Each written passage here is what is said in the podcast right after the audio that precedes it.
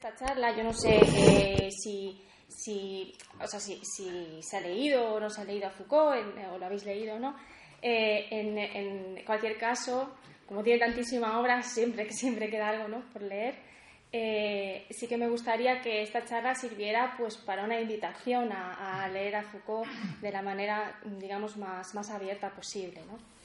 El, el, título, Foucault y la asfixia, eh, es un título que ya de por sí, como me han, me han hecho, me han hecho ver eh, varias personas que me lo han comentado, mmm, es un poco, eh, no sé si echa para atrás o, o qué, pero en realidad eh, lo que a mí me gustaría eh, mostrar aquí es cómo eh, está bien sentir esa asfixia porque la única manera de, de, ponerse a respirar es, es, notar que te falta el aire. ¿no? Entonces, eh, lo, que, lo, que, quiero, en, primer lugar, me gustaría introducir al pensador, a, Michel Foucault, a través de, pues, de, de, su amigo, de su compañero Deleuze, y cómo, y cómo nos invita a él a leer a Foucault. Eh, el, Foucault es un, un, autor que ha sido eh, muy muy malentendido ¿no? en muchos aspectos y cada uno con, con, la, digamos, con el rótulo de eh, que su pensamiento es una especie de caja de herramientas, pues se ha hecho verdaderas barbaridades con su pensamiento. Entonces, eh, eh, Deleuze, a través de una figura como la de Foucault, nos muestra también cómo habría que leer a cualquiera, no solo a Foucault, a cualquier filósofo, escritor, a cualquier autor. Entonces, eh, eh, me gustaría empezar un poco con, esa, digamos, con esa premisa de eh, cómo leer a, Foucault, en este caso, ¿no? pero que, es un poco extensible a cualquier autor. lo que nos dice Deleuze es que a, a Foucault hay que, o a cualquiera hay que leerlo siguiéndolo hasta el final, ¿no? hay que seguirlo hasta el final, es la frase que dice, que dice Deleuze. ¿no? Cuando hablamos de final, en Foucault nos, nos, nos lleva, nos transporta directamente a, a, su final, que fue pues, un final mmm, difícil, lo difícil que tiene eh, tener una enfermedad grave, eh, como era el SIDA, que en aquel momento no sabía muy bien cómo se desarrollaba aquello y, y su pareja, Daniel Defebvre, explica ¿no? su último año de vida, el último año de Foucault, eh, cómo mmm, cuando iba al médico, cuando iba a, nunca preguntaba nada, ni que cómo estoy, nada, simplemente eh, quería saber cuánto le quedaba. Y, y, hay muchos, muchos lectores y estudiosos de Foucault que consideran que, que el, la, la, la, el, estudio que hace él al final de su, en sus últimos años de la muerte de Sócrates y cómo, eh, ca, eh, cómo cambia el sentido que Nietzsche le da, siendo nietzscheano Foucault, a la muerte de Sócrates está muy cerca de esa, de esa, digamos, de esa experiencia que él tiene de su propio, de su propio final. ¿no? Entonces, eh, eh, esa idea de cuánto tiempo me queda hace referencia siempre a la tarea. Foucault está obsesionado por, cumplir la tarea. Y, y, lo que sí que me gustaría, que lo vamos a ver más adelante, es diferenciar lo que es una tarea de lo que es una misión. Una tarea es algo completamente distinto de una misión. Y vamos a ver cómo Foucault mismo va a, establecer esa diferencia entre un intelectual que tiene una especie de misión para el futuro y un, un digamos, un, intelectual eh, diferente eh, que, lo que lo que tiene es fundamentalmente una tarea. ¿no? Entonces, bueno, me gustaría leer a, a este, un fragmentito de Deleuze muy bonito, porque Deleuze todo lo que escribe es muy bonito eh, en, el que, en, el que, él nos dice cómo debemos, cómo, qué, qué, tipo de lectores debemos ser. Dice, eh, es el derecho del lector decir, no, yo lo sigo solo hasta cierto punto, ¿no? solo, solo sigo al autor hasta cierto punto. Y se pregunta, ¿qué quiere decir lo sigo solo hasta cierto punto? En todas partes es así, lo vemos. Es incluso la actividad preferida de los críticos, los críticos de literarios, los críticos de, las obras. ¿no? Hasta aquí va bien, pero después, dice, ¿pero qué hizo después? ¿Se dio un golpe en la cabeza?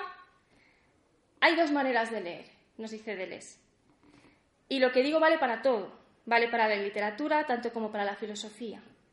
Si tienen una relación personal, dice, y por personal entiendo una relación de lector, él considera que la relación de lector es personal. Este texto es un texto oral, transcrito, por eso, digamos, tiene esa forma más, más digamos, más viva, ¿no? Con preguntas, con...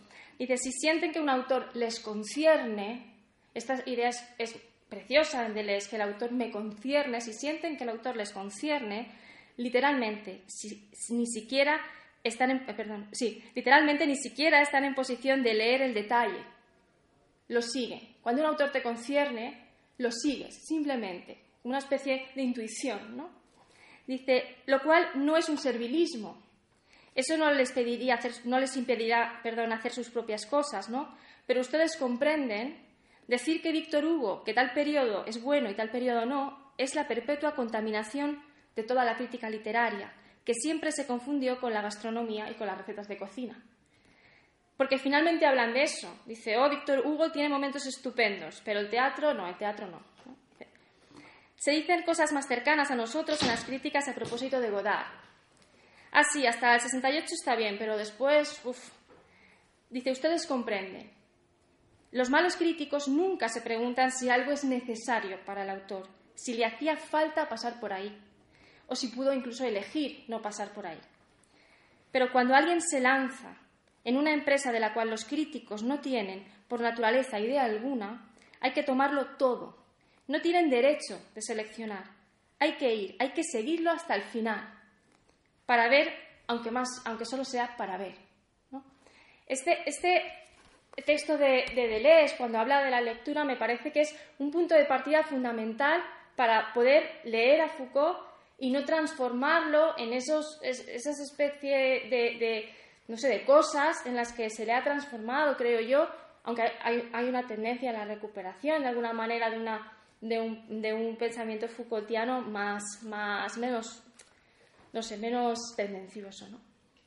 Entonces, bueno, eh, la cuestión de la crítica, ¿no? Si somos, todos cuando nos convertimos en lectores, de alguna manera somos críticos, porque eh, vamos a juzgar y vamos a, a, presentar nuestra, nuestra, vamos a leerlo buscando algo ahí.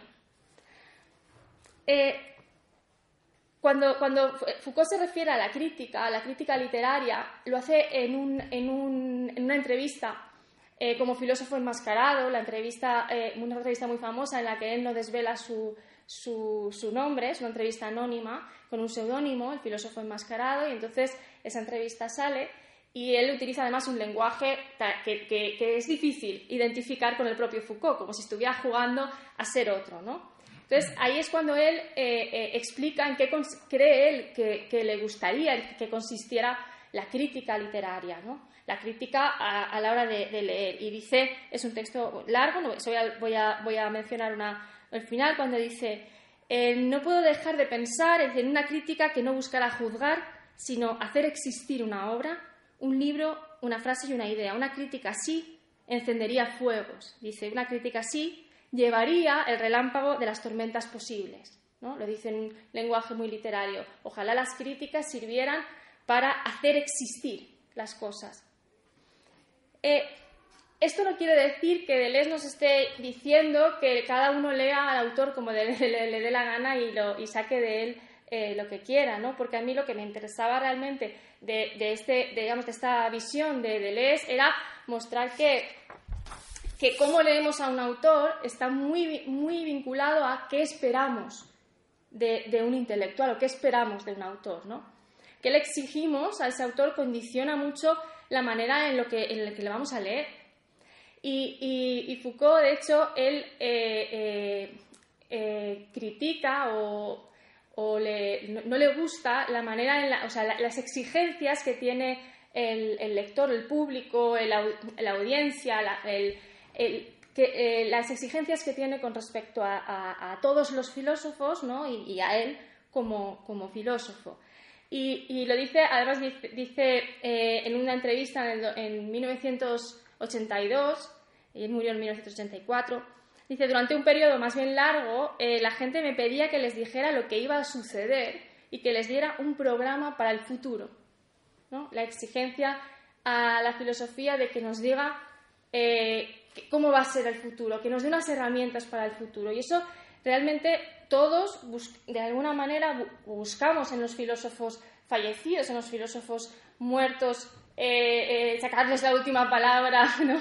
Como está agonizando, sacarles la última palabra, ¿qué? Pero ¿cuál es la clave del futuro, ¿no?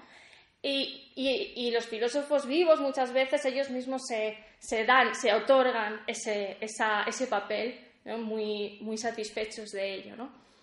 Entonces, lo que, lo que, lo que aquí, o lo que aquí está, digamos, eh, sale a la superficie es cómo eh, la figura del intelectual, la exigencia que uno, Foucault no la quiere para él. ¿no? La idea del intelectual universal que, que, representa en su época, representa Jean-Paul Sartre, sobre todo, ese, esa conciencia de todos. Foucault no, no, cree que eso sea, sea debiera ser el papel del intelectual. No, no sé muy bien si por una cuestión eh, temporal, o sea, son nuevos tiempos, los grandes fracasos eh, eh, de las grandes, revoluciones han fracasado, esos intelectuales se han visto a sí mismos defendiendo cosas que, que quizá que Foucault considera que, que, evidentemente no pueden representar la conciencia de todos, pero en realidad lo que él dice es, es que el intelectual debe tener otra función, no puede tener la función de predecir el futuro y de darnos una solución y eso es tanto culpa del intelectual que se da esa, ese papel como de nosotros que, o de, los que le exigimos que nos muestre el camino y que piense de esa manera eh, por nosotros. ¿no? Eh, esta postura con respecto a los intelectuales esa, le llevó a una confrontación directa, de hecho, con, con, Sartre. No tan directa como se ha dicho, Sartre y, él, eh, Daniel Defer lo dice, no discutían, eh, eh, tenían una vista práctica. Vamos a ver, Foucault se le confunde, o sea, se le, se le pone muchas veces en el, dentro del pragmatismo, ¿no? Aunque hay una diferencia fundamental que ahora explicaré. Pero lo que, lo que la, la, la, historia de Sartre y Foucault realmente tiene un fondo que es maravilloso, que es, eh, lo dice Daniel Defer, es que cuando conoció Foucault a Sartre, Sartre era muy mayor. ¿Y qué hacía Foucault? Lo llevaba a todas las manifestaciones, a todas las huelgas, era, digamos, en, lo que es la cuestión, las sublevaciones particulares, que es lo que le interesa a Foucault, que vamos a ver. Luego eh, estaba con Sartre, lo que no estaba es en ser esa conciencia ¿no? o esa voz de, la conciencia de todos y ética de todos. Eh, esta posición de Foucault, evidentemente, lleva en un momento determinado a, considerar, a, considerarse una especie de, de filósofo político, ¿no? una, de, filósofo que, realmente no, está comprometido. Y él lo que realmente no está comprometido con esa, fijación a la liberación que tiene eh, eh, eh, en, esa, época, a, la posibilidad de que haya una alternativa definitiva, una liberación a, partir de unos ideales y de ese cumplimiento. El problema es que, es que a Foucault le da mucho miedo la propia palabra alternativa porque hay un principio fundamental ético en Foucault que es no aceptar nada como definitivo. Hay que desplazarse siempre. ¿no? también lo vamos a ver con. Ahora estoy un poco eh, eh, haciendo en general una, visión ¿no? de, la, de, la, manera en la, que, en la que Foucault asume su papel. Luego me meteré un poquito en, las cuestiones concretas de la obra en las que esto se ve. ¿no? Él, él considera que cualquier solución es peligrosa y como cualquier solución es peligrosa, nunca hay que dar ninguna solución por definitiva. Eh, entonces, si evidentemente el intelectual no tiene que ser la conciencia de todos, ¿qué tiene que ser?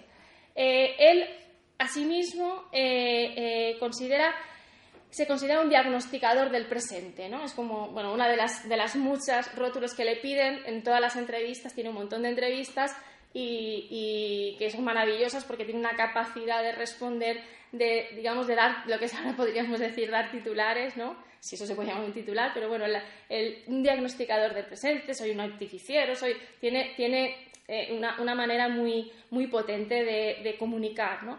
Entonces, lo que él dice es que la, el intelectual debe, ser debe, debe, tener una función y esa función siempre va a ser una función limitada, ¿no? Eh, tiene que hacer comprender a la gente lo que está pasando. Eso es lo que dice eh, Foucault que debe ser la función del filósofo y del intelectual, hacer comprender a la gente lo que está pasando. Y, claro, eso mm, nos suena, pues, bueno, algo como evidente, ¿no? Que es una especie de periodista, ¿no? Un, un filósofo, ¿no? Y en realidad lo que él está diciendo, que también es una manera en la que describe su tarea, es yo hago historia del presente. ¿Qué es hacer historia del presente? Esto le valió muchísimas críticas, su manera de entender la historia le valió muchas críticas, porque él entendía la historia, mm, mm, decía que no tenía ninguna, digamos, ninguna noción, o sea, ninguna, mm, sí, ninguna noción de lo que era el tiempo histórico, ¿no? Se Pero él dice, hago historia del presente. Y, entonces describe, y cito a Foucault, describe eh, brevemente eh, en qué consiste eso de hacer historia del presente y en qué consiste eso de decirle o hacer comprender a la gente lo que está pasando y por qué no es una labor tan sencilla, no es una labor de descripción. Dice, a través del pequeño gesto que consiste en desplazar la mirada, el intelectual vuelve visible lo que es visible. No dice lo que es invisible, lo que es visible. Hace aparecer lo que está cerca, tan inmediato, tan íntimamente ligado a nosotros que no lo vemos. Esa, esa es la tarea que considera Foucault que tiene que tener, eh, que tiene que tener el, digamos, el intelectual. ¿no? ¿Qué significa esto? De hacer eh, visible lo que, o sea, hacer visible lo que ya es visible, ¿no?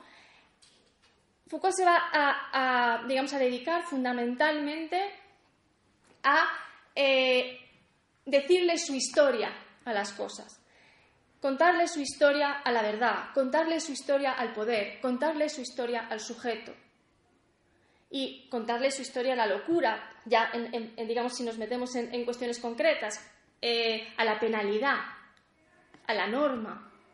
Y ese contarle su historia es, digamos, desvelar de alguna manera lo que ya está, lo que está, pero que se toma por obvio, ¿no? Es mostrar que lo obvio es histórico.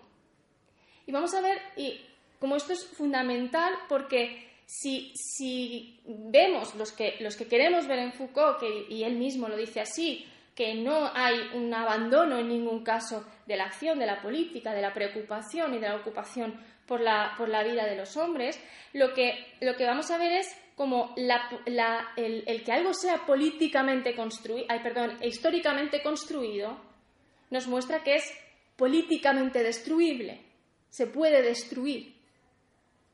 Y ese es fundamentalmente el trabajo que, Foucault le, encomienda y se encomienda a sí mismo como, como intelectual. ¿no? Entonces, lo que, hace, lo que significa esto de hacer historia del presente, mostrar, no hacer una especie de genealogía. Él lo que hace es una genealogía de las problemáticas, de las cosas que, que en un momento determinado surgen como problemas en, un momento histórico concreto. ¿no?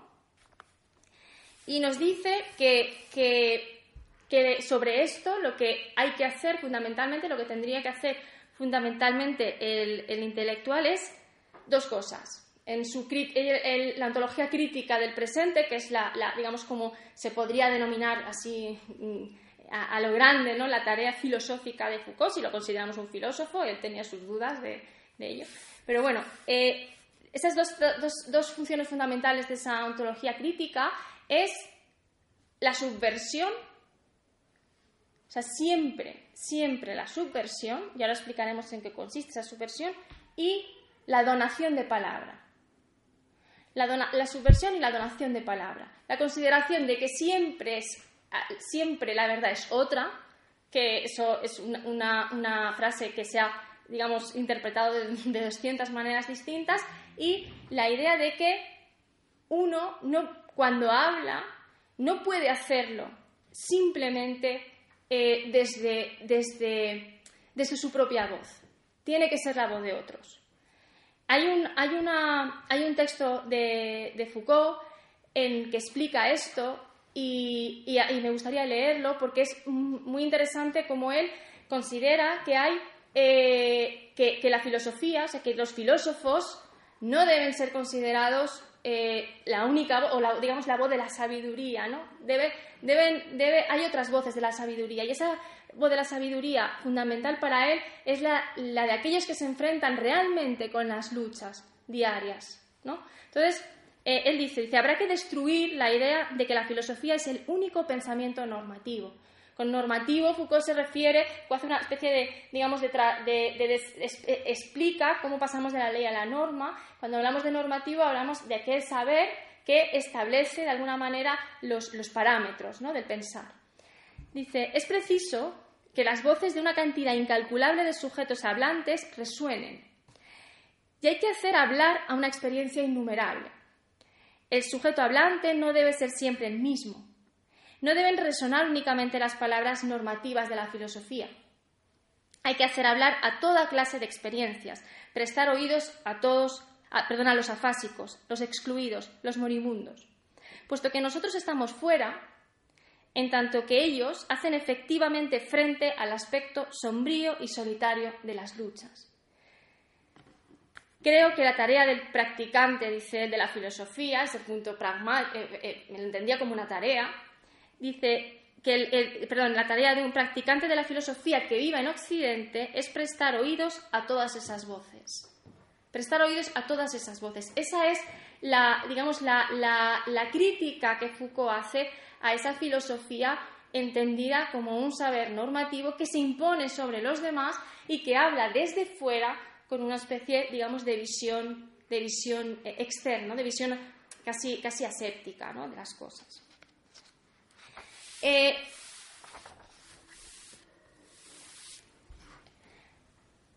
lo que, lo que lo que, bueno, voy a, quiero concluir eh, esta cuestión de la, del, intelectual, ¿vale? Para pasar ya al, contenido del pensamiento de Foucault. Eh, y, lo, quiero enlazar con, justamente con esta tarea, ¿vale? Si la tarea de, Foucault, del intelectual, entonces, es, como hemos dicho, diagnosticar el presente, decirle a la gente lo que, que, vea lo que ve, por decirlo así.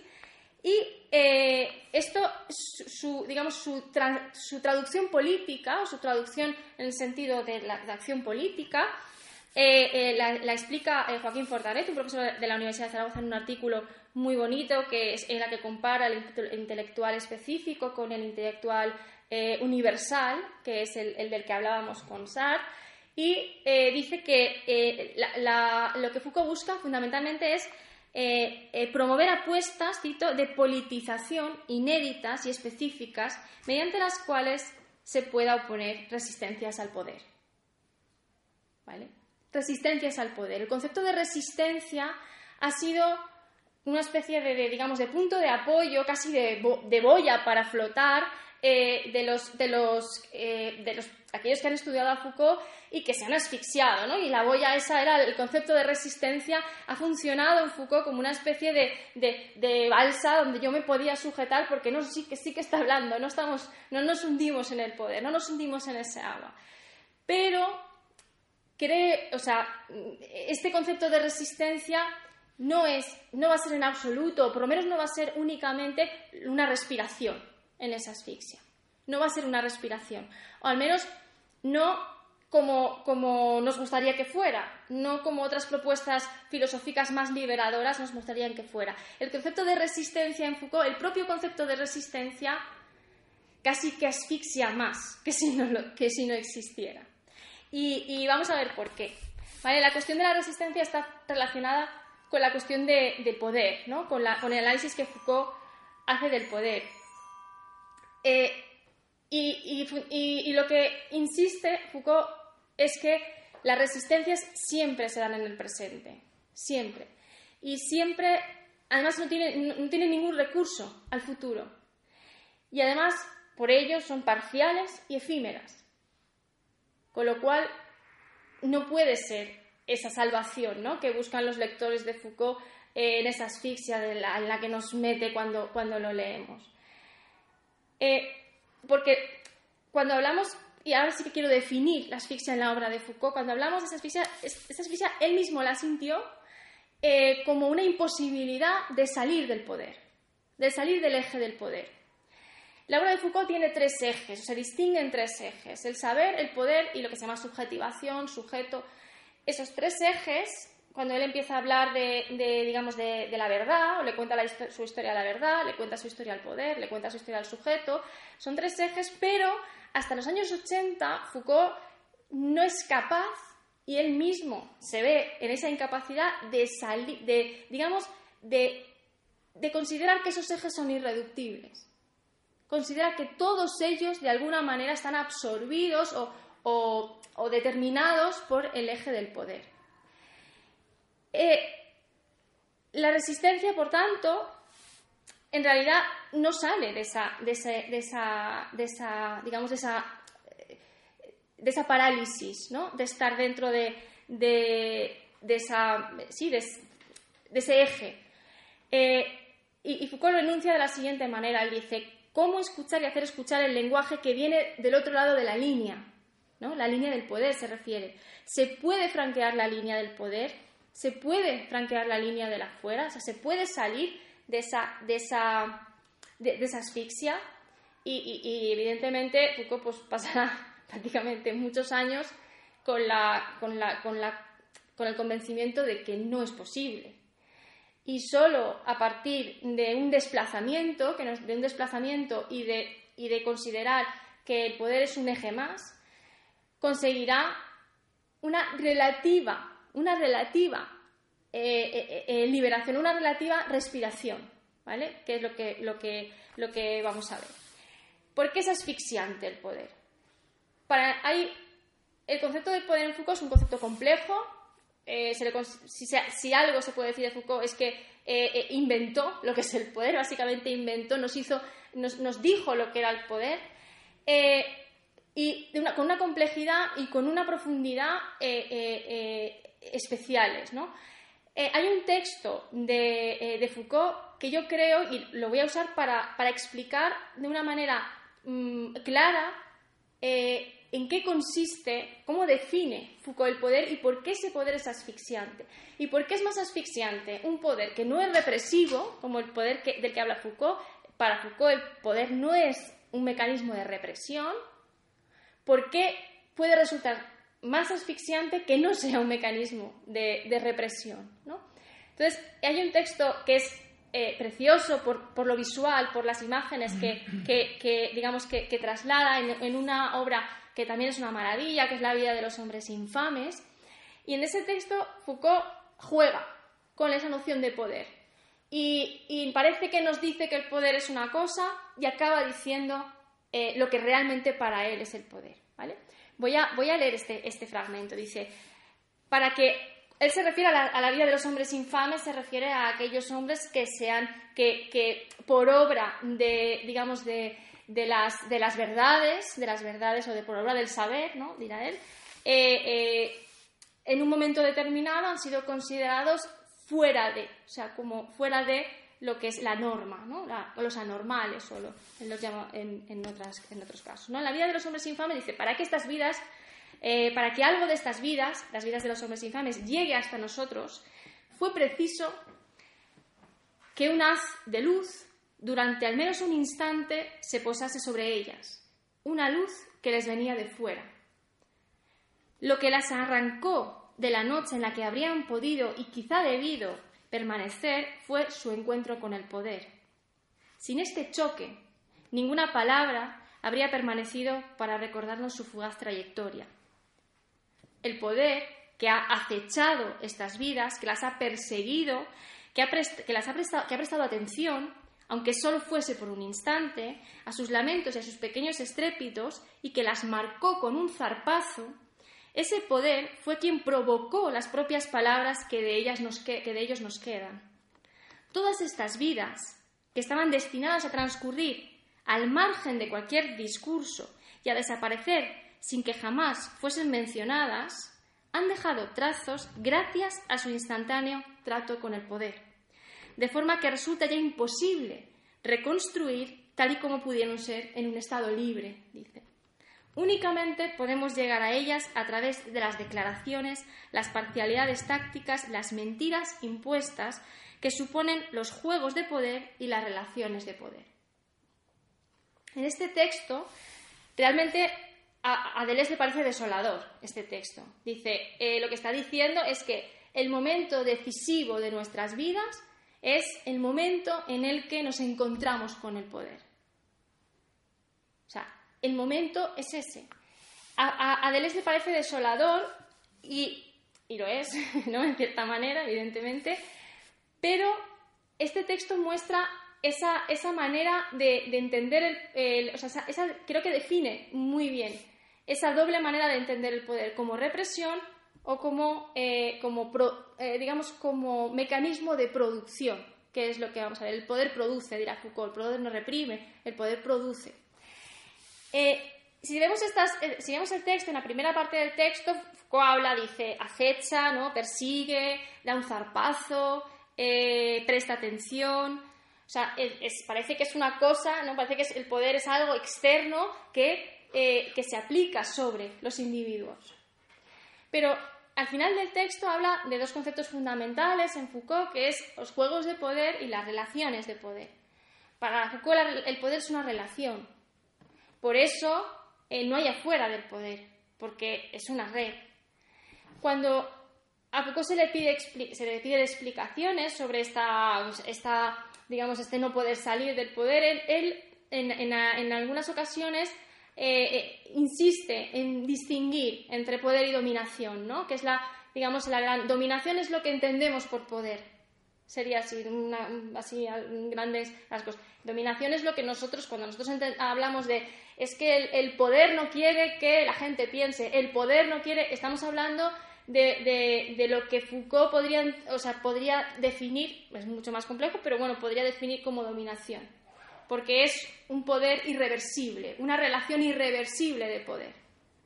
¿Vale? Foucault lo que hace es una crítica brutal de las instituciones porque considera que todas las instituciones, la escuela, el Estado, el hospital, la fábrica, son lo que hacen esas instituciones realmente es constituyen una, o sea, una, eh, una separan, se separa el juego, por decirlo así, separa el juego de poder paro el juego del poder en el momento en que voy ganando. Y entonces eso es una institución. Y quienes ganan paran ese juego y convierten de alguna manera en irreversible esa relación de poder. Foucault cuando habla del poder no le interesa en absoluto hacer una teoría del Estado, ni le interesa en absoluto hacer una teoría del derecho, no le interesa ese poder, le interesa lo que, lo que se llamará la microfísica del poder, todas las tácticas, las tecnologías que tienen esos mecanismos Mm, que constituyen ese juego. Eh, cuando una relación de poder se vuelve irreversible, a eso lo llamamos dominación.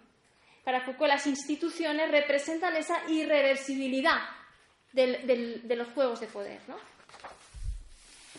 Bien, entonces, yo creo, no sé, si, si, yo creo que este texto muestra muy bien esa idea de que, de que de que el poder es algo asfixiante, o sea, de, que la filosofía de Foucault es algo asfixiante, de su manera de concebir eh, el poder es asfixiante, porque eh, no, no, solo no podemos salir de ahí, sino que somos producidos, somos producidos por el poder. De hecho, cuando Foucault analiza las distintas cosas que se han convertido en problema o el acceso general de las problematizaciones, muestra eso, ¿no? La locura, eh, la homosexualidad, cómo de repente algo se convierte en un problema. Y, realmente lo que lo convierte en un problema es ese choque, es lo que define él ahí, ¿no? Ese choque con el poder es esa luz que de repente lo ilumina y hasta, ese hasta ese momento transcurría sin discurso, o sea, sin discurso, sin verdad. lo, que, lo, que, lo que muestra esto es esa asfixia de la que parece que él mismo se ve incapaz de salir. ¿Qué ocurre entonces? Que, Foucault se, desplaza eh, y se desplaza porque hace una especie de descubrimiento. Él empieza a, cuando, hace su, cuando comienza a hacer su historia de la sexualidad, lo que descubre es eh, que, las, en las prácticas represivas eh, no, tenían, no, eran, no le resultaban interesantes para explicar eh, el, digamos, hacer esa historia de la sexualidad. Lo que, lo que le llevó, eh, investigó cosas que estaban, lo que dice que está ocultas, ¿no? Y, que además la historia del pensamiento o la historia en general las ha, mm, se, ha perdido la pista. Entonces él tira del hilo y encuentra la pista de las prácticas de sí en Grecia, de las prácticas de sí, de, lo que él llama la inquietud de sí, ¿no? O la inquietud de sí mismo, de cómo, eh, de cómo los, los él, hace una especie de rastreo y dice, eh, esas prácticas de sí son las que yo descubro cuando intento eh, acceder a esa historia de la sexualidad y tengo que reconstruir toda, digamos, toda el plan que yo me había hecho de, de mi obra, ¿no? Y en, esta, en, esta, o sea, en, en este momento en el que él descubre esto, es cuando parece que podemos salir, de alguna manera, salir, por supuesto, no salir a ningún lugar, sino eh, desplazarnos en ese juego constante y eh, eh, tener algo, algo más que decir que no sea simplemente o sea, convertirnos en una especie de, digamos, de, respuesta ¿no? al, al, poder. En, la primera víctima realmente de la, digamos, de, la asfixia esta Foucaultiana, de hecho, es, la propia razón. O sea, el propio concepto de razón, bueno, el propio concepto de razón, eh, eh, claro, el ser humano había utilizado, eh, o la, filosofía tradicionalmente había utilizado el concepto de razón justamente, o la razón, para, como una especie de liberación, ¿no? el, sujeto empieza a, consistir en un perfeccionamiento del conocimiento constante. ¿no? A partir, él, habla de, Descartes ¿no? como punto de, de y cómo se olvidan otros, otros aspectos fundamentales de la filosofía. Entonces, lo primero que, que muere o lo primero que mata Foucault es la soberanía de la racionalidad. Porque la racionalidad no va a ser soberana porque va a estar metida en sistemas coactivos, anónimos, porque va a estar metido en matrices discursivas, eh, histórica siempre y porque va a estar también atrapado por esas prescripciones, por esas normas, por esas regularidades prescriptivas que le dicen al, sujeto quién es, ¿no? Entonces, esa va a ser, evidentemente, eso constituye pues, una, es lo que es por lo que a Foucault se, se le llamará fundamentalmente un posmoderno, ¿no? Por, esa, esa, aniquilación de la soberanía de la, de la razón. La, la, razón no va a ser soberana y por lo tanto no va a ser liberadora. Entonces, esto eh, tiene unas consecuencias fundamentales a la hora de, recibir a Foucault como un, autor asfixiante e incómodo, irritante también, dirá, dirá Deleuze, ¿no? Los principios que se derivan de sus primeras obras sobre la verdad, sobre el saber, son irritantes, dice Deleuze. Y esos principios irritantes llevan a unas consecuencias políticas que no, van no se van a saber interpretar bien y se va a considerar que Foucault es una persona, como dijo una vez Chomsky, amoral o un, filósofo que no está interesado más que en jugar, ¿no? en jugar y en, eh, digamos, a, descubrir los horrores del presente. Entonces, eh, esa acusación de apolítico o, la acusación que veremos más adelante del de ese narcisismo que se deriva de su interés por la práctica de sí, por el cuidado de uno mismo, por el gobierno de uno mismo. Todo esto, evidentemente, es consecuencia de esa premisa fundamental que es la razón no es soberana, la racionalidad está atrapada en toda una serie de, digamos, de, aspectos discursivos y, coactivos. Entonces, eh, eh, en el, cuando, él, cuando él empieza a, desplazarse, a desplazarse hasta hacia esa posibilidad, ya es en los años 80, cuando previamente tiene una, fama eh, fundamental por su estudio de lo que es el poder disciplinario, ¿no? que es por lo que se entiende, por lo que se conoce a, Foucault muchísimo, por, el, estudio del poder disciplinario. Cuando, cuando él, eh, eh, Foucault analiza todos esos mecanismos, ¿no? toda esa sumisión de los cuerpos, cómo hacer cuerpos dóciles con esa obra Mm, mm, maravillosa que es vigilar y castigar, lo que nos muestra, o sea, digamos que eh, eh, cuando lees vigilar y castigar es como si tú mismo estuvieras ahí. Eh, te planteas incluso si no han hecho contigo eso en la escuela, si no han hecho contigo eso en la sociedad, ¿no? si no te han puesto un palo para que fueras recto. Entonces es, es una apelación constante al lector que casi, casi puedes hasta hasta sentir las disciplinas en tu, en tu propio cuerpo, ¿no? Casi que, ¿cómo me arranco yo esto de encima, ¿no?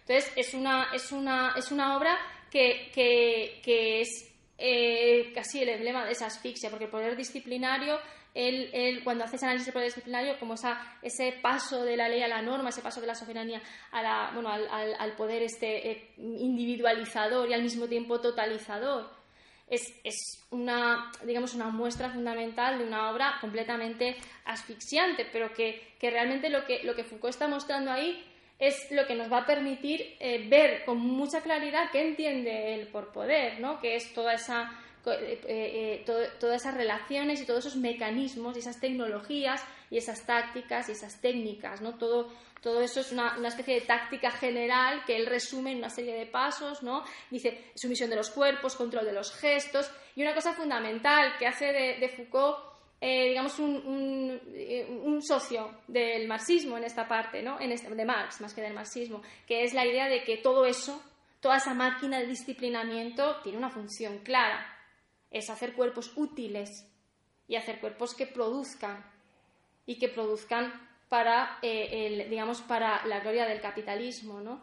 Eh, hay una, hay, una, en, este, en este punto hay un punto de encuentro muy interesante, eh, muy interesante entre, entre, Foucault y Marx, que es esa idea de, de, que la, de, que el disciplinamiento tiene una función, no es solo, digamos, no, no, no, es, no es autónomo, ¿no? sino que tiene, tiene una función. Otra cosa es que, evidentemente, el estudio del poder que hace Foucault en ningún caso puede ser eh, digamos, reducido a, lo que se ha, ha, entendido el marxismo como el análisis del poder que hace, que hace Marx.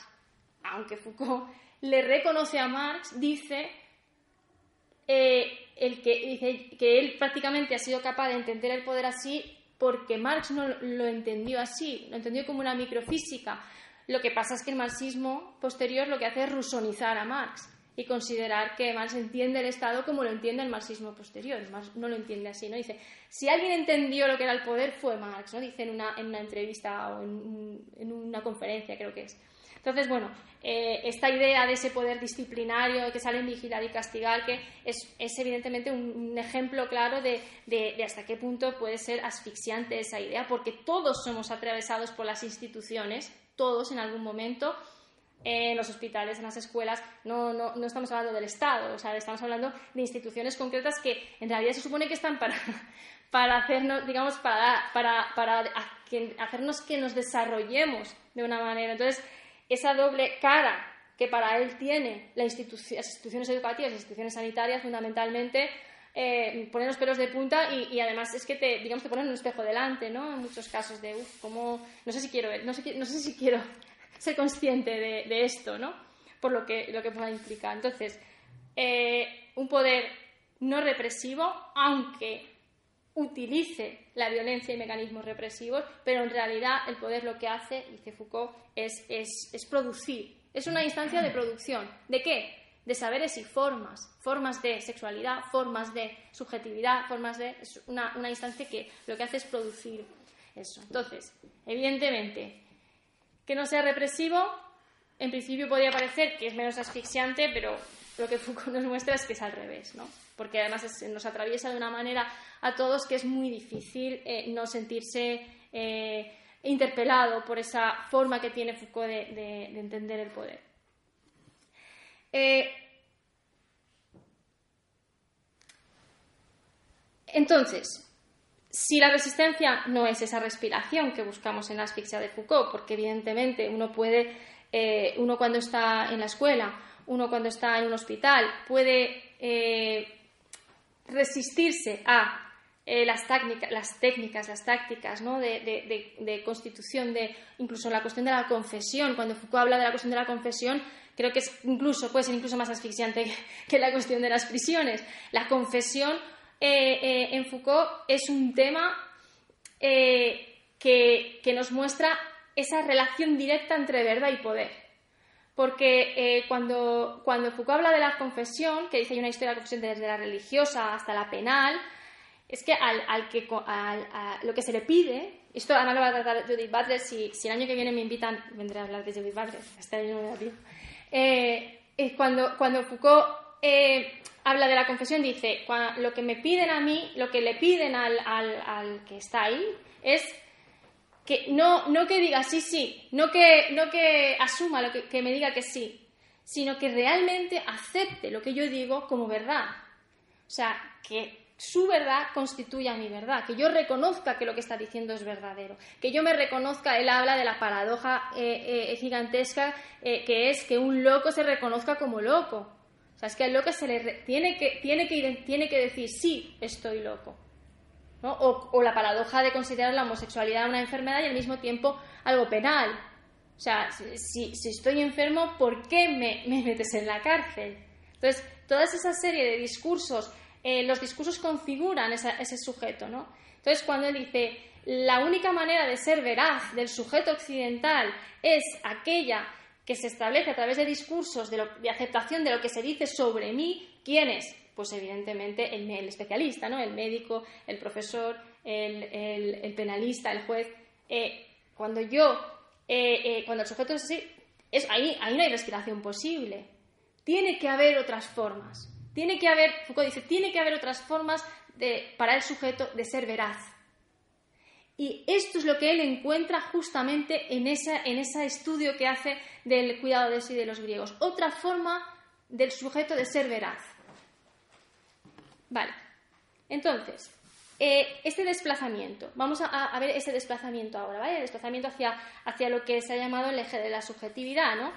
Dice, eh, el propio Foucault hace ese desplazamiento, Deleuze pone el foco en ese desplazamiento cuando muere. Eh, eh, este, esta cita que he leído es de unos cursos que hizo eh, Deleuze cuando, cuando Foucault murió, intentando explicar, a su, bueno, explicar un poco, mm, sí, fue un homenaje realmente, porque Deleuze lo que hace con los pensadores, para los que conozcáis, es hacer otra cosa. O sea, él, coge al pensador y mm, construye una especie, una figura intermedia entre los dos, una figura nueva en realidad. Entonces, es verdad, yo me acuerdo una vez que estaba eh, haciendo una, charla sobre Foucault en la que realmente yo estaba hablando de Deleuze, porque a mí me gustaba Deleuze porque era más bonito y Foucault me parecía muy irritante. Y entonces una, mujer que sabía muchísimo de Foucault me dijo, sí, muy bonito lo que has dicho, pero eso no es Foucault.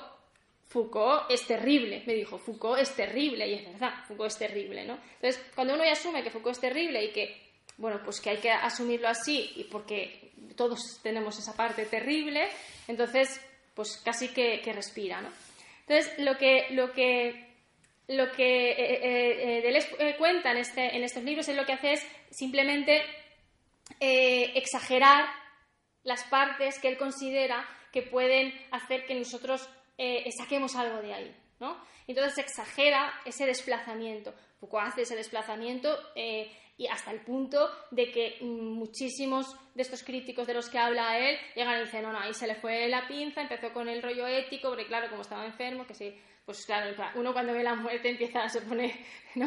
se pone así un poco sensible y entonces eh, lo desvió todo al, a la constitución del sujeto, incluso los que dicen toda, todo su pensamiento renegando de la existencia del sujeto y al final coge y lo rescata, ¿no? Esa es una de las, de las críticas que se hace a este desplazamiento de Foucault. Eh, eh, Deleuze dice que, que, lo sigamos, que veamos hacia dónde va. ¿no? Entonces, eh, él dice que, básicamente el, movimiento que hace o el desplazamiento que hace Foucault es desde, desde un punto en el que el sujeto se considera un producto pasivo de las técnicas de dominación, como hemos leído, ¿no? se ha puesto un foco como ese producto pasivo, hasta el punto en el que hay una especie de autonomía relativa, en relativa, o sea, no hay liberación, es relativa. Pero, y, consiste en lo que he mencionado antes, en que ya el poder, eh, ya, ya digamos, hay un tercer eje que tiene autonomía, que es el eje de la subjetivación, que él encuentra cuando estudia esas prácticas de sí de los griegos. Este desplazamiento no se produce sin más, es algo que estaba de alguna manera hirviendo en su obra, sobre todo a, partir del concepto de gobierno. Eh, el concepto de poder y el concepto de gobierno son completamente distintos. ¿no? En, Foucault, Foucault empieza hablando de, habla de, tiene una, la tesis de que se ha producido eh, una paulatina gubernamentalización del Estado y que la historia de Occidente, la historia de esa gubernamentalización del Estado, convertir, o sea, es, eh, el gobierno empieza, a ser un arte, ¿no? Eh, y tiene todo un desarrollo, eso es una parte muy, muy grande de su obra, eh, en, la que, en la que él hace emerger esa noción de gobierno. ¿Qué es el gobierno? Entonces habla del gobierno sobre, o sea, del gobierno de los hombres, dice así, el gobierno de los hombres. Ese gobierno, cuando, cuando él está moviéndose en esa, digamos, en, esa, en ese eje del poder, son tácticas, son mecanismos en los que, con los que el poder se mantiene. Pero o la dominación se mantiene. El poder, en el caso del gobierno, eh, en la manera de, o sea, eh, el, gobierno de los otros se produce desde diferentes focos, no solo desde el Estado. No solo hablamos de, un poder estatal. Evidentemente, en Foucault nunca vamos a hablar del Estado eh, en un sentido clásico, ¿no? Como se entiende en la, filosofía política clásica. Entonces, lo que él dice es el, el, la salida al, al eje del poder es ampliar la noción de gobierno, más o menos. Dice, vamos a ver qué es, qué es gobernar. Y entonces introduce la cuestión del gobierno de uno mismo. ¿Qué es gobernarse a sí mismo? Y hace todo un análisis de, ¿puede uno gobernar a otros si no se puede gobernar a sí mismo? Y es toda esa, digamos, todo ese desarrollo de su filosofía final en la que nos, nos habla de, pues, del papel de Sócrates, del papel de, del que dice la verdad, ¿no? de la parresía. Todo esto está vinculado con esta ampliación del concepto de gobierno que le va a permitir a él eh, salir o respirar un poco con respecto a esa asfixia del poder. Hay una obra de, de año 1980 que es El gobierno de los vivos, y, cito porque lo explica perfectamente qué consiste esto. ¿no? Dice, el gobierno de los hombres demanda de parte de los dirigidos, además de los actos de obediencia y sumisión, actos de verdad, que tienen la particularidad de que no solo exigen al sujeto que diga la verdad, sino que la diga acerca de sí mismo. No asumo la verdad del otro, tengo que decir la verdad sobre mí mismo. Ese es, digamos, el, gobierno absoluto, por decirlo así, es que tu verdad sea una verdad sobre ti mismo que en realidad es fruto de ese, de ese digamos, de, esa, de estar en, esa en, ese gobierno. ¿Vale?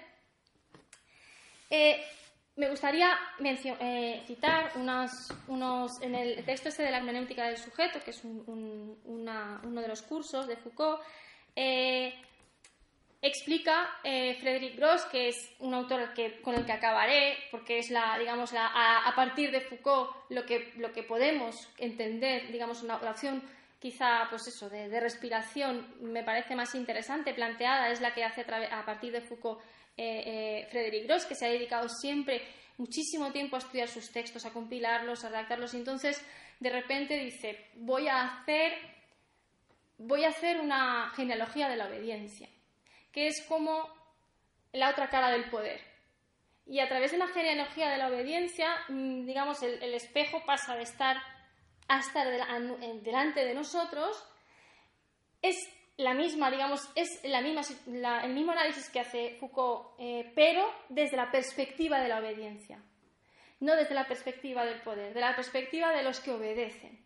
Y es interesantísimo el libro Desobedecer, es un libro además muy, muy bien escrito, muy ameno y, que tiene cosas muy profundas. Es una especie de genealogía de todos los tipos de obediencia, de la sumisión, de la sobreobediencia, de la adicción, la adicción a obedecer, y cómo él explica cómo, en, última instancia, aunque estoy destripando lo que voy a decir al final, pero él eh, fundamentalmente dice, solo nos queda desobedecer. ¿En qué consiste desobedecer? Desobedecer es esa respiración y, no, va a ser desobedecer en un sentido eh, eh, simplemente de desobediencia civil, ¿no? que también, sino la desobediencia a, uno mismo como deseo. Y eso va a tener un, creo yo, tiene que tener un impacto fundamental en una, en una sociedad como la, en la actual, en la que eh, eh, nos, construimos una especie de yo gigante eh, que, digamos, que alimentamos con nuestro propio deseo de lo que queremos ser y configurar y cómo, em, a partir de desobedecernos de esa manera a nosotros mismos ¿no? podemos llegar a tener una actitud ética que sea contagiosa. Dice, la desobediencia tiene que ser es individual, es irrenunciable, o sea, es, indelegable, perdón, es indelegable. Pero no nos podemos quedar ahí. Es que la desobediencia indelegable es contagiosa. Y eso es una apuesta política que a mí me parece muy interesante. ¿no? Bueno, como decía, eh, voy, a, voy a, leer unos textos para, porque este, esta obra también está muy chula para que lo veamos. En el, lo que estoy diciendo, en, la hermenéutica del sí, eh, del, perdón, en la hermenéutica del sujeto, eh, lo que, lo que dice Frederick Ross lo que, lo que muestra es cómo este desplazamiento del que estoy hablando todo el rato, ¿no? Cómo Foucault eh, empieza a mover, a, digamos, a cambiar, a cambiar, digamos, su posición, su lugar. Dice, esa sexualidad se refiere a sus, sus, estudios sobre la historia de la sexualidad. Dice, esa sexualidad que debía en el inicio revelar la fijación autoritaria de las identidades por parte de dominios de saber y tácticas de poder, eso que decía que, lo que hablaba yo de la represión, ¿no? de las tácticas represivas contra, que debía eso, que debía revelar la fijación autoritaria de las identidades por parte de los dominios de saber y tácticas de poder, se convierte a partir de los 80 en el revelador de las técnicas de existencia y las prácticas de sí. Cuando él se pone a investigar la, la sexualidad, se da cuenta de que lo que ha encontrado es toda una historia oculta de las tácticas de sí, de las, digamos, de las, de las prácticas sobre uno mismo. Y hay, hay algunos textos eh, espesitos también de, sobre cómo uno escribe sobre sí mismo, todas las, digamos, las, las, la, confesión, la, eh, ¿cómo se llama esto? La, análisis de conciencia, no, como es, es eh, sí, ¿no? El análisis de conciencia, el escribir sobre la propia conciencia, ¿no? Tiene un nombre en, en, en, términos, en términos religiosos, ¿no? En términos eh, de, de práctica religiosa. Sí, es, sí, mira, eso me parece. La, introspección. Eh, Foucault no, entiende esto como una introspección, porque eh, la introspección sería intentar averiguar una verdad sobre mí mismo indagando, ¿no? Lo que sí que hay es una práctica constante sobre mí mismo para constituirme en algo. Sí, el autoexamen, exactamente, el autoexamen, ¿vale? Pero examen de conciencia, eso. Perdón de los pecados, no, es que era como la retaíla, yo tengo la retaíla y yo no. Sí, sí. Pero eh, lo de la introspección es muy interesante porque a Foucault se le, se le, se le acusa muchas veces de, de, de, decir, eh, me olvido de lo social y me vuelvo hacia el yo y, me convierto en un filósofo de la introspección. Por eso es muy importante distinguir. Esa introspección consiste, evidentemente, uno tiene que mirar hacia adentro para hacer esa práctica de sí, pero realmente eh, eh, es algo mucho más pragmático. Consiste en, en, prácticas cotidianas, ¿no? Y en, una especie, es casi como una especie de, de artesanía sobre uno mismo. Entonces, es, y él analiza y ve que a lo largo de toda la época eh, clásica, los griegos, tanto los griegos como los romanos, habían tenido ese tipo de prácticas y que eso había desaparecido de la historia del pensamiento, como si, como si la, filosofía hubiera dejado de lado lo que eran las prácticas de vida. ¿no? Entonces, hace, él dice, podríamos escribir otra historia de la filosofía paralela en la que se hablara de la, filosofía como una práctica, como una, él habla de la vida filosófica. Esa, esa, digamos, esa apuesta de, Foucault que, que no está, está desarrollada, pero no, no le dio tiempo, es, me parece una maravilla, porque él habla, dice, eh, ¿en qué momento hemos dejado de considerar que la verdad tenía algo que ver con una transformación de uno mismo? O sea, ¿cómo puedo decir una verdad sin, sin verme, sin, sin, tener que hacer ningún trabajo sobre mí mismo? Por eso eh, eh, habla de esa, de esa idea de la verdad como un riesgo, o sea, una verdad solo es verdad si, si, hay un riesgo al decirla. Si no, bueno, pues es una cosa, un saber, pero no es lo que él considera. Cuando habla del coraje de la verdad, que es una obra, mm, eh, de, bueno, unos textos del final, cuando habla del coraje de la verdad, habla de la verdad como coraje en realidad, ¿no? Entonces, el, eso eh, él se da cuenta, como he dicho, cuando hace, él pretendía buscar, pues eso, lo que dice, ¿no? Una, eh, revelar esas identidades sexuales marcadas en las que uno no puede escapar de ahí como una especie de mecanismo de, digamos, de, control, de, sí, de, normativización de las conductas, y lo que se encuentra es con una pista de eh, toda una labor que a lo largo de toda la, época clásica fue fundamental.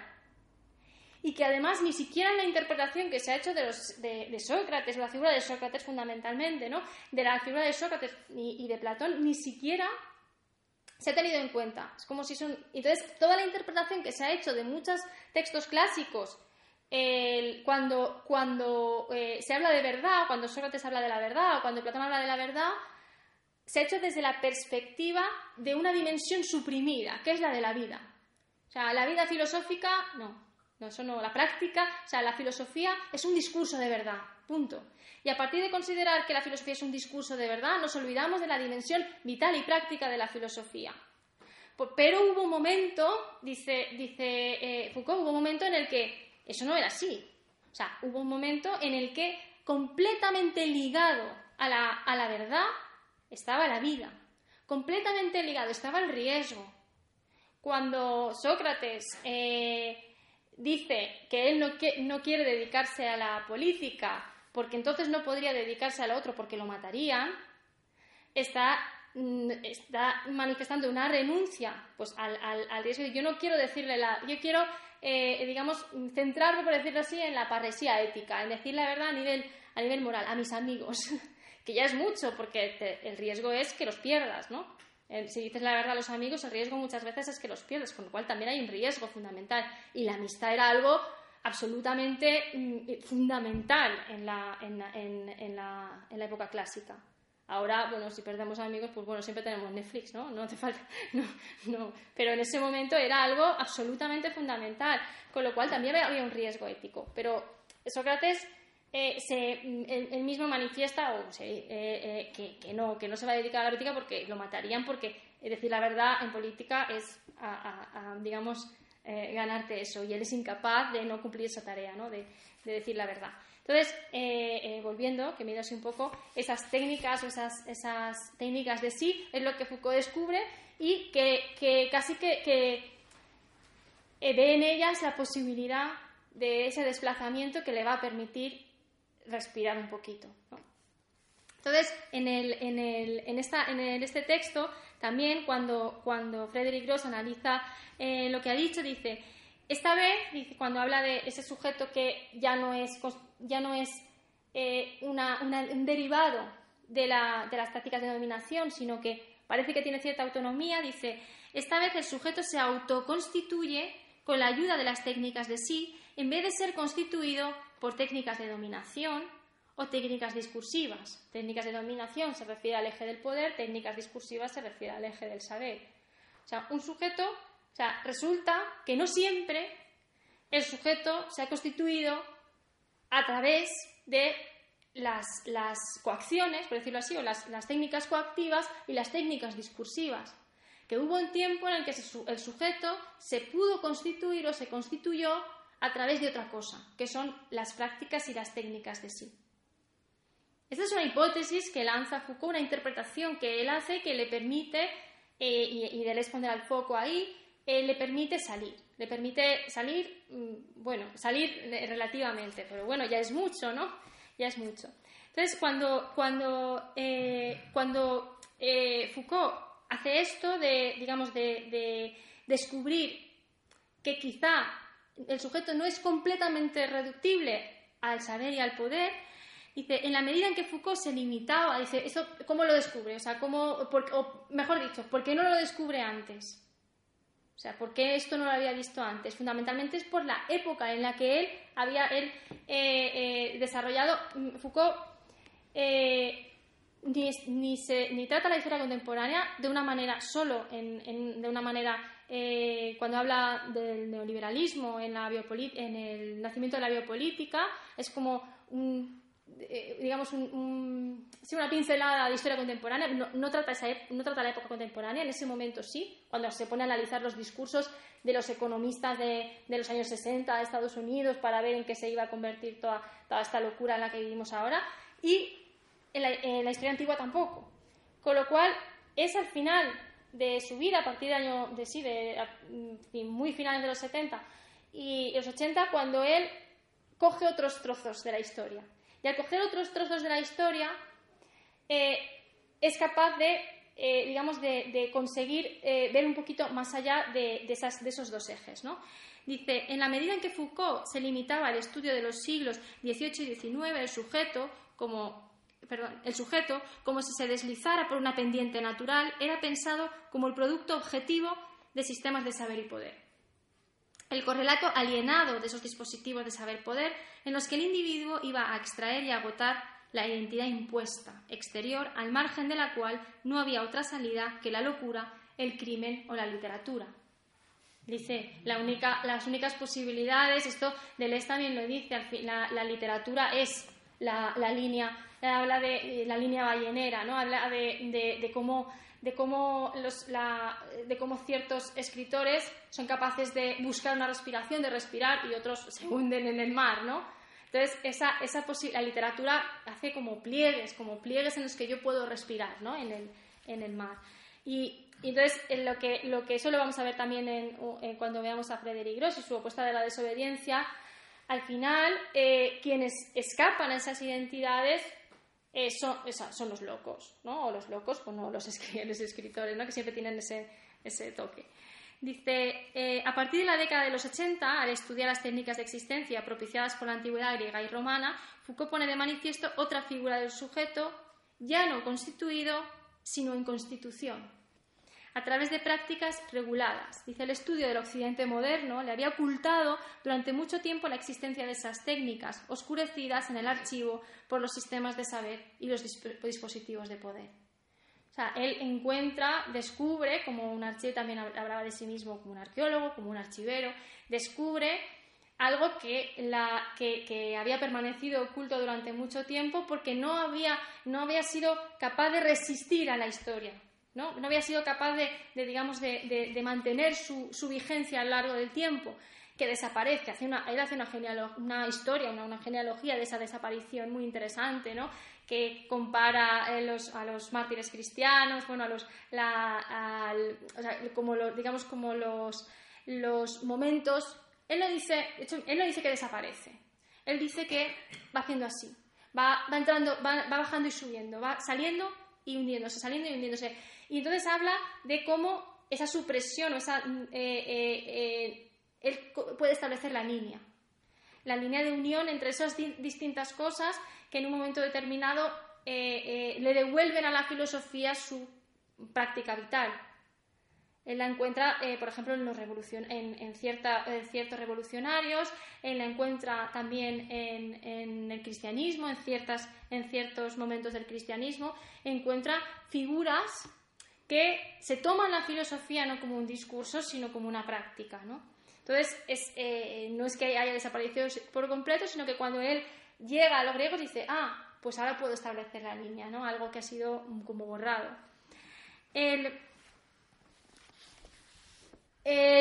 entonces, con esto del gobierno de sí o del cuidado de sí o, como, técnicas de sí, lo que, lo que Foucault encuentra es que eh, el sujeto es una especie de emergencia entre la sujeción y la subjetivación. O sea, entre, entre los procesos que yo puedo hacer constituirme a mí, con, los que yo puedo constituirme a mí mismo y la sujeción que evidentemente está. ¿no? Entonces, lo que, lo que él dice es que eh, eh, cuando él analiza estas prácticas en Grecia, dice, hubo un momento en el que como todo era reversible, en que la gente participaba en el juego y ese juego era reversible.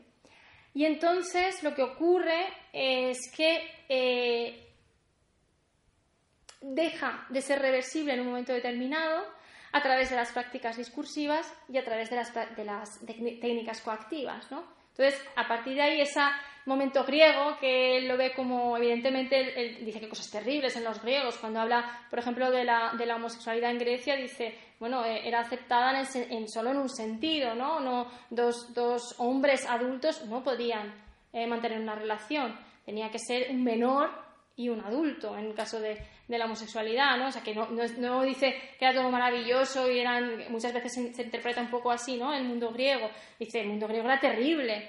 Era, era bueno si eras, si estabas en un, digamos, en un grupo social muy reducido. Para el resto era terrible. Pero pero él descubre esa posibilidad eh, en, no dice vamos a volver a ser griegos, sino vamos a ver qué había en los griegos que podamos, con lo que podamos nosotros convertir nuestra existencia en algo, en algo vigoroso, o sea, en una existencia vigorosa.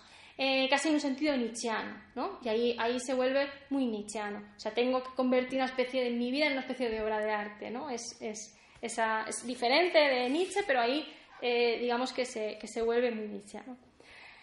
Entonces, eh, este sujeto que surge en esa, digamos, en esa parte, entre la sujeción y la subjetivación, es, ese, sujeto que, Foucault entendía o intuía que, tenía, que podía darse.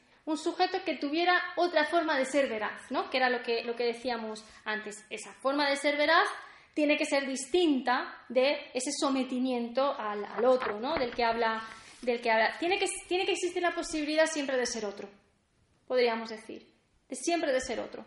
Mi verdad va a ser esa posibilidad de ser otro. Eh, la respiración fundamental, entonces, en, Foucault es esa, es la posibilidad de que haya otra forma del sujeto de ser veraz. Eh, esto, evidentemente, eh, cuando habla de otras formas de ser verdad, se refiere a otras formas con respecto a la tradición occidental, ¿no? a la tradición del, pensamiento occidental. Eh, porque lo que hace Foucault de repente es resituar la verdad filosófica, la, resitúa eh, del lado de la práctica, de la, de la, praxis, ¿no? Y, de la praxis y de lo que llama de la prueba de vida, su, su digamos, su rescate del cinismo antiguo tiene mucho, tiene que ver fundamentalmente con esto. Eh, Foucault al, final de su obra no solo nos habla de, la Grecia clásica, sino que nos habla, o sea, de la Grecia, de Sócrates y Platón, sino que nos habla de los cínicos y de los cínicos en un sentido fundamentalmente, eh, digamos, de rescate y de reivindicación de lo que tenía el cinismo antiguo de, válido, de valioso, más que de válido, ¿no? de valioso. Entonces dice, eh, es lo que hace resituar esa verdad filosófica en, de la parte de la praxis, de la, de la prueba de vida y de la transformación del mundo.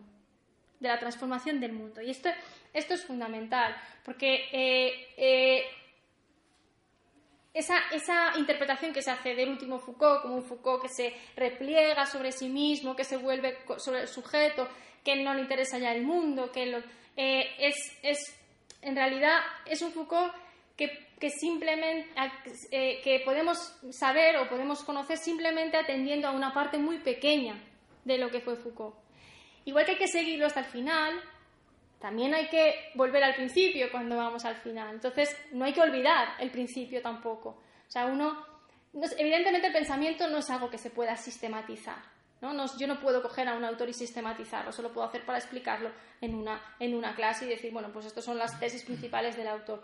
Pero evidentemente eh, esto no le interesa a Deleuze. Y, y, creo que la filosofía nos tiene que interesar más en ese sentido de, de darnos, digamos, de darnos intuiciones nuevas, de permitirnos pensar eh, diferente, de permitirnos pensar cosas que de otro modo no se nos ocurriría pensar. Entonces, creo que en ese sentido es muy importante eh, entender que no se puede sistematizar un pensamiento y por lo tanto, como decía al principio, hay que seguirlo hasta el final y hay que tener en consideración el principio, pero sabiendo que eso no es una especie, digamos, de, de, línea temporal en la que uno empieza a evolucionar y llega. No, Foucault necesita de alguna manera, es una necesidad real buscar una respiración. Y no la encuentra, eh, buscando otra cosa, la encuentra. Eh, por eso es sincera esa respiración, creo yo, porque en realidad él no dice, bueno, voy a intentar buscar una liberación y no, él en esa, en esa sensación de que, de que no podía salir de la línea del poder, eh, investiga una cuestión fundamental que es la historia de la sexualidad y entonces encuentra esa, esa, esa especie de respiración ¿no? y, va tirando de ese hilo. Eh, esto se entiende también no solo como el desplazamiento hacia el eje de la subjetivación, sino lo que es un, desplazamiento ético. ¿no? A Foucault se le dice el Foucault ético, sea, el, Foucault del poder y el Foucault de, la ética. ¿no? De repente, ahora le, interesa la ética cuando eh, cuando, cuando hasta el momento parecía que la idea de, un sujeto y de una moral era algo eh, completamente ajeno ¿no? a Foucault. Porque en realidad lo que se llama esa dimensión ética es lo que estamos diciendo, es el rastreo, el rastreo de un componente, o sea, de una especie de componente vital en la labor filosófica. La filosofía es una labor, no es un discurso. Y esta es la, un poco la, lo que, por lo que se ha eh, entendido al último Foucault como un Foucault ético, como un Foucault que se desplazaba hacia la ética. ¿no?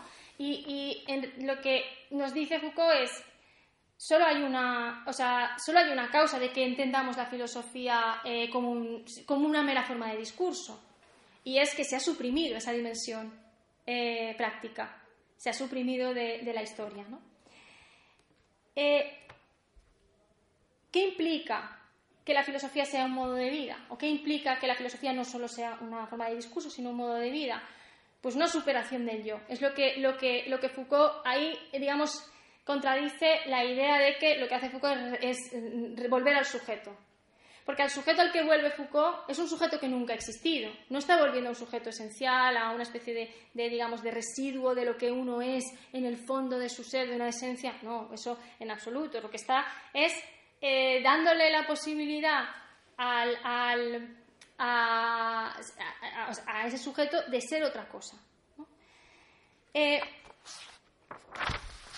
bueno, yo creo que. No sé cuánto tiempo llevo, ¿me puedes decir? ¡Uh! Madre mía. Vale, pues no, que yo quería. Vale, vale, pues entonces lo, voy a dejar aquí porque, porque bueno, yo quería hablar de, de Frederick pero lo voy a, voy a dejarlo con un pequeño texto, perdón. Quería, no, que yo quería, quería que hubiera debate y estoy aquí. Vale, eh, voy a acabar. perdonad.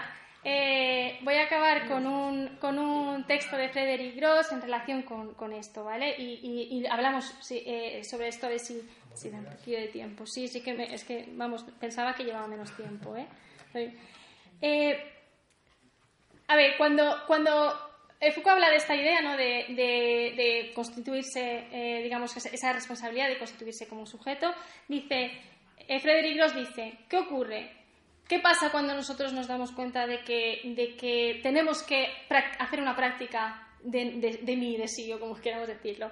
Dice, las cumbres de la moral, de esa moral de la que habla Foucault, dice, son irrespirables. Dice, pero ¿quién dijo que la filosofía debía ayudarnos a vivir, acompañarnos por el camino de la vida y menos aún consolarnos? Lo que dice Frederick Gross, que es muy interesante, es, hay que ser un sujeto de la responsabilidad infinita o ilimitada. ¿Qué, significa eso? Ser consciente de que llevo cuatro fardos y el peso del fardo es lo que me va a, hacer saber qué, soy. El fardo de mi culpa, de darle sentido a las cosas, el fardo del otro, de la vulnerabilidad del otro y el fardo del peso del mundo, de las injusticias del mundo. Esa idea de un sujeto eh, con esos fardos que fundamentalmente lo único que, le va, que va a poder hacer es no delegar, no le puedo pasar el fardo a otro, es mío, y no delegar la responsabilidad de decir no y de desobedecer ese eh, intento constante del poder y del saber de eh, digamos, de, volver, o sea, de, volver a, eh, Foucault dice una palabra que ahora no me sale, ¿no? pero de, reconstituirlo ¿no? como, algo, como algo suyo. Entonces, esa digamos, es la, la pequeña respiración que, que, que Frederick Gross encuentra en Foucault y que nos la, nos la pasa con este libro que recomiendo mucho, que es sobre Y ya está. Lo siento. Sí, me muchísimo.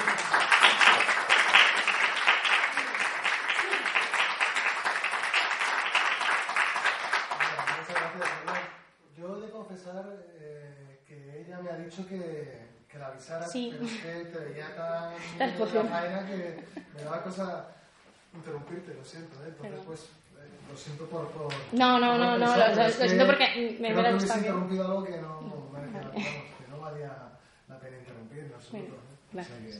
Bueno, ahora tenemos un, pues 15 minutillos que podemos aprovechar, pues, si queréis preguntar, decir, comentar algo con Arián. No, muchas gracias, porque yo a, a Foucault no le he seguido. y voy a echarle Pero sí, en, mis tiempos leí la historia de la sexualidad y la historia de la locura, y lo que más me impresiona de la historia de la locura es que Foucault decía, la locura nunca ha hablado, ¿no? Y ahí me quedé, ¿sabes? Hmm. Claro, porque en, realidad la locura nunca ha hablado porque eh, nunca ha hablado otra cosa que los discursos que se emiten eh, desde, o sea, desde, digamos, justamente para establecer lo que es la locura. La locura no puede hablar porque la locura es producto del poder y producto del saber, ¿no? Entonces, los locos a los que, cuando dice eso de la locura nunca ha hablado, la verdad lo que está diciendo es, a los que se les ha llamado locos no tienen discurso. El discurso es el del poder, su discurso es el del poder, ¿no? ¿Algo más? Sí, si no, si no eh, yo es que no quiero, no sé si alguien quiere, si no me lanzo yo, pero es que al final sí que no lo No perdamos un momento. ¿Eh? bueno, yo quería, eh, eh, bueno, tampoco te que, que, que, lo expliques ni nada, pero sí una, una, un, un, pequeño comentario ¿no? sobre esa distinción entre poder y dominación. ¿no? Porque una, yo no he leído tampoco a Foucault eh, tanto como para poder hablar con, digamos, con, autoridad ni, nada parecido, pero pues siempre parecía que ese concepto sugerente del poder que él tiene, ¿no? como eso que se, se, inmiscuye en todos los ejercicios y tal, que es una, una gran fuerza de su pensamiento, ¿no? pero a la vez también una cierta debilidad en el sentido en el, que me parecía ¿no? pues que, que, si el poder tiene esa capacidad plástica infinita y esa eh, ubicuidad, pues parece que también eh, si cualquier cosa puede ser poder, pues mm, pierde también fuerza, ¿no? Eh, o en el sentido en el que, o mm, no sé cómo decirlo, definición y no sabemos muy bien de qué estamos hablando. Pero has hablado de una distinción entre poder y dominación, ¿no? Que me parece, me parece interesante porque puede a lo mejor mm, darme otra, otra, otra definición y otra, y otra noción del poder. Y eh, ¿el poder siempre es negativo en ese sentido de Foucault? No. no. Más él dice eso justamente, dice, el poder no es negativo, el poder no es represivo, uh -huh. el poder no es una entidad. Uh -huh.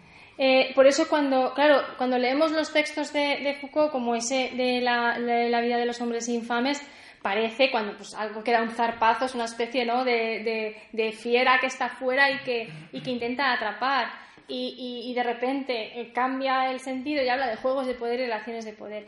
Eh, el, el, concepto de dominación es lo que, lo que es, digamos, la posición. Eh, para Foucault no se puede salir ¿no? de, las, de las tácticas coactivas que uno. Realmente el poder para Foucault es la acción de, de, sobre la acción, una acción sobre una acción. ¿no? La, la acción, mi acción sobre la acción del otro, o la acción del otro sobre mi acción. Esa sería un poco la, la definición, porque esto es una definición muy, muy, digamos, que abarca absolutamente todo. Él entiende que, la, que, que los seres humanos vivimos en ese contexto, en el contexto de actuar sobre las acciones de los otros. No actuamos sobre las personas, actuamos sobre las acciones de los otros. Y esa es la, la, la, la manera que tiene Foucault de entender el poder, como una relación. Eh, cuando esa acción, o sea, cuando, cuando eh, se usa, por ejemplo, él, habla, de hecho es muy, muy polémica su, toda su, su, manera de entender las relaciones sadomasoquistas cuando eh, hace una reivindicación de, del sadomasoquismo en el sentido de que él encuentra que, o sea, él ve ahí un claro ejemplo de una relación, una relación reversible de poder. Una, con sus códigos, con sus reversible de poder. ¿no? Hace ese, ese ejemplo, además, es, eh, eh era muy, muy, en ese sentido, provocaba ¿no? con todo lo que decía. Pero en el caso de, de, de, cuando él habla de irreversibilidad, él habla fundamentalmente del uso, por ejemplo, de la violencia política, en el sentido de la, la capacidad de hacer que mis, mi posibilidad de, de, de ser yo el que emite una acción que, que sobre tu acción se ve eliminada, por decirlo así. Es como un bloqueo de las relaciones de poder, dice él. Ese bloqueo, eh, eh, eh, evidentemente, se puede ejercer directamente a través de la violencia. Yo puedo pegarte una paliza y que tú no puedas reaccionar, ¿no? Pero se puede ejercer históricamente, se ha constituido a través de las instituciones, que es por lo que Foucault es un, profundamente crítico con las instituciones porque las instituciones no son más que esa manera de mantener el juego cuando yo voy ganando. Entonces, cuando yo voy ganando, mantengo ese juego. A través, evidentemente, las instituciones se, se constituyen a través de violencia, o sea, históricamente, ¿no? O sea, eh, y luego se mantienen a través de las coacciones, de medidas coactivas, pero se mantienen sobre todo a, través de mantener esa irreversible, o sea, en esa posición irreversible de uno. Ya, ya es, no, no puedo, ya. En, en, un ejemplo sería la cuestión de la burocracia, ¿no? La, burocracia es eh, que transforma las relaciones en irreversibles a través de un procedimiento que no es violento en absoluto. Pero es un procedimiento que cualquiera eh, puede, vamos, puede llegar a considerar pues, un motivo incluso de, ejercer la violencia eh, contra uno mismo y, tirarse por la ventana, ¿no? porque crea ese, ese, efecto de absoluta sensación de es que no puedo cambiar las cosas o no puedo. Entonces, la idea, los estados, la, la burocracia que utilizan las instituciones eh, sería claramente un ejemplo de lo que es una técnica de irreversibilidad que convierte el poder en lo que sería un juego de poder, que es la manera en que los seres humanos viven en la relación, tanto en las relaciones personales como en las relaciones profesionales, como en las relaciones eh, entre gobernante y gobernado, eh, evidentemente es, una, es un, un momento en el que ya cada vez se hace más difícil volver esa relación irreversible. O lo que me exige fundamentalmente, incluso es un uso de la violencia, ¿no? Con lo cual eh, ya mi, acción perderá absolutamente toda la, digamos, toda su... Foucault era eh, un claro defensor de las sublevaciones particulares. Él consideraba que hay que siempre vigilar el poder, siempre subver, o sea, nunca dejar que hace que lo atrape todo, ¿no? Entonces, evidentemente, por eso hablaba de sublevaciones particulares. Él dice, yo me, las, me apunto a todas, ¿no? Porque todas ellas las apoyo porque por el propio hecho de ser eh, el mecanismo que nos permite no entrar en esa, en esa relación irreversible de poder, ¿no?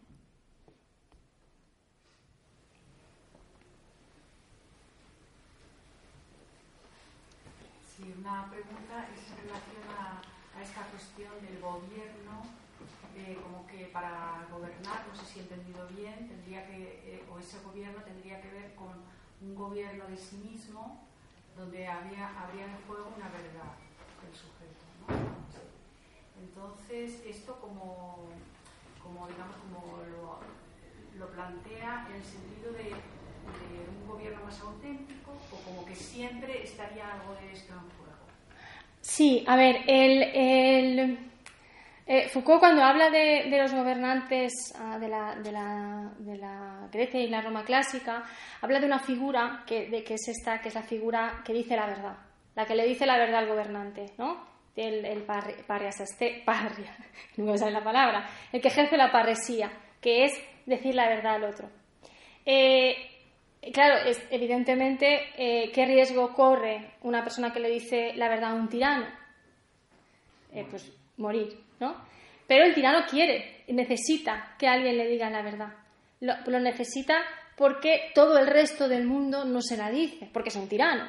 Hace, eh, hace una, una descripción eh, eh, o sea, mm, muy simpática, entre comillas, de lo que es de la vida de un tirano en la que todo el mundo me miente, pero claro, no tiene valor lo que hago si la gente no lo hace porque está sometida, sino por miedo, no quiere que lo hagan por miedo, ¿no? Y, el, y claro, el, el, el que le dice la verdad al tirano le dices que lo hacen por miedo. Entonces, la idea, claro, el tirano, la vida de un tirano no es, digamos, un, un pase, claro, exactamente. El tirano no tiene amigos, exactamente es eso. El tirano no, tiene amigos. Eh, entonces, claro, eh, la idea de que un gobernante, mm, eh, de que esa figura ha desaparecido completamente, porque también ha desaparecido la, la, idea de que de, de alguna manera tiene que haber un vínculo entre mi persona como gobernante mi, eh, mi ética o con, con, la forma en la que yo gobierno, como que si, si, eso tuviera relevancia, ¿no? Pero eso sí que se daba, o sea, sí que se exigía de alguna manera en la, la ejemplaridad, pero no la, la, la ejemplaridad, em, eh, digamos, de, de, de, cara, afuera, sino la capacidad del tirano de, que alguien le diga la verdad porque él... Eh, necesita mirarse en el ojo del otro para verse. Esa, hay una, eh, eh, eh, Foucault utiliza un texto, el Alcibiades de Platón, y dice algo muy de Machado, también, ¿no? que es uno, uno, se ve en el reflejo, la pupila te refleja, la pupila del otro te refleja, actúa como espejo. No está diciendo la pupila del adulador, está diciendo la pupila del que te dice la verdad, ¿no? Y por eso el riesgo de, del que le dice la verdad, del que dice la verdad en política, es uno, el riesgo del que dice la verdad en la ética, por decirlo así, es otro. Eh, uno puede quedarse sin amigos y el otro puede quedarse, pues, en una cárcel o donde sea, ¿no? O, asesinado. Entonces, lo que, lo que Foucault insiste es la necesidad de que cuando, de que la verdad ponga en juego siempre ese riesgo, ese peligro. Porque si no, es que nosotros entendemos la verdad como una, una, digamos, una correspondencia entre algo que sucede ¿no? y lo que digo que sucede. Esa es la manera que yo tengo de entender la verdad. Foucault dice, bueno, eso es una. Eso tiene alguna importancia. ¿De verdad importa? O sea, lo importante, Foucault, es que la verdad eh, es, sea, esté basada en el coraje porque entonces será verdadera. Lo que evalúa algo, que algo sea verdadero es el riesgo que yo he asumido al decirlo. O sea, es una transformación absoluta de la verdad filosófica.